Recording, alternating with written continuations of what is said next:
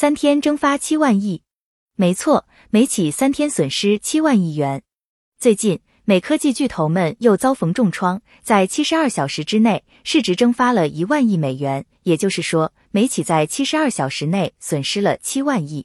在这些因素中，苹果市值蒸发了三千亿美元，微软下滑了两千亿美元，而亚马逊、谷歌母公司和特斯拉等公司的市值都在一千亿至两千亿美元之间。对此，华为余承东此前曾猜测，美限制华为等国内企业实施断供，这将危及全球供应链。一旦潘多拉盒子打开，在供应链内的企业都将受到损失。但是，美仍然一意孤行，走反全球化的道路。不仅限制了华为，而且也限制了国内其他先进的网络科技企业，如海康威视、科大讯飞等，甚至向 TikTok 和 WeChat 出手，要求前者卖掉，后者禁止交易等等。毫无疑问，美的各种行为打开了潘多拉魔盒，从而影响了美科技公司的正常发展。首先是美芯片股的暴跌，一夜之间市值蒸发了千亿美元。现在，包括微软。苹果以及谷歌在内等美科技巨头们的股价再次下跌，三天内蒸发了万亿美元的市值，相当于三天损失七万亿元。这样一来，似乎被华为余承东猜着了，潘多拉盒子一开，在供应链内的企业都将受到损失。同时，这样的结果也是没想不到的。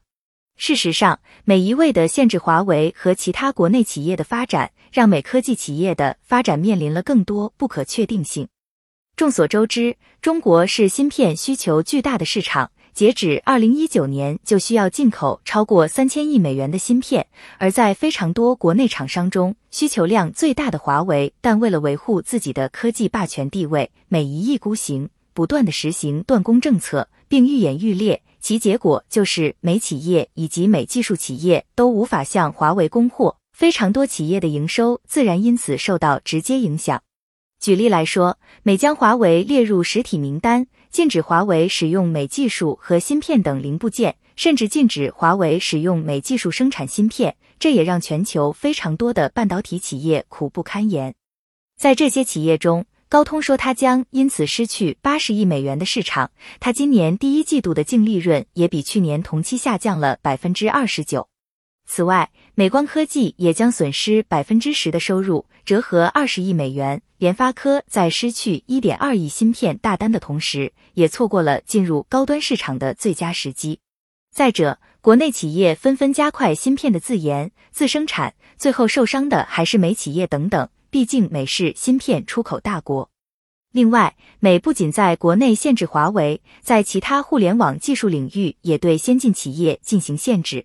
比如，美国还介入 TikTok 和 WeChat 等公司，要求前者必须出售给美企业，或者关闭、禁止美企业和个人与 WeChat 等公司交易等等。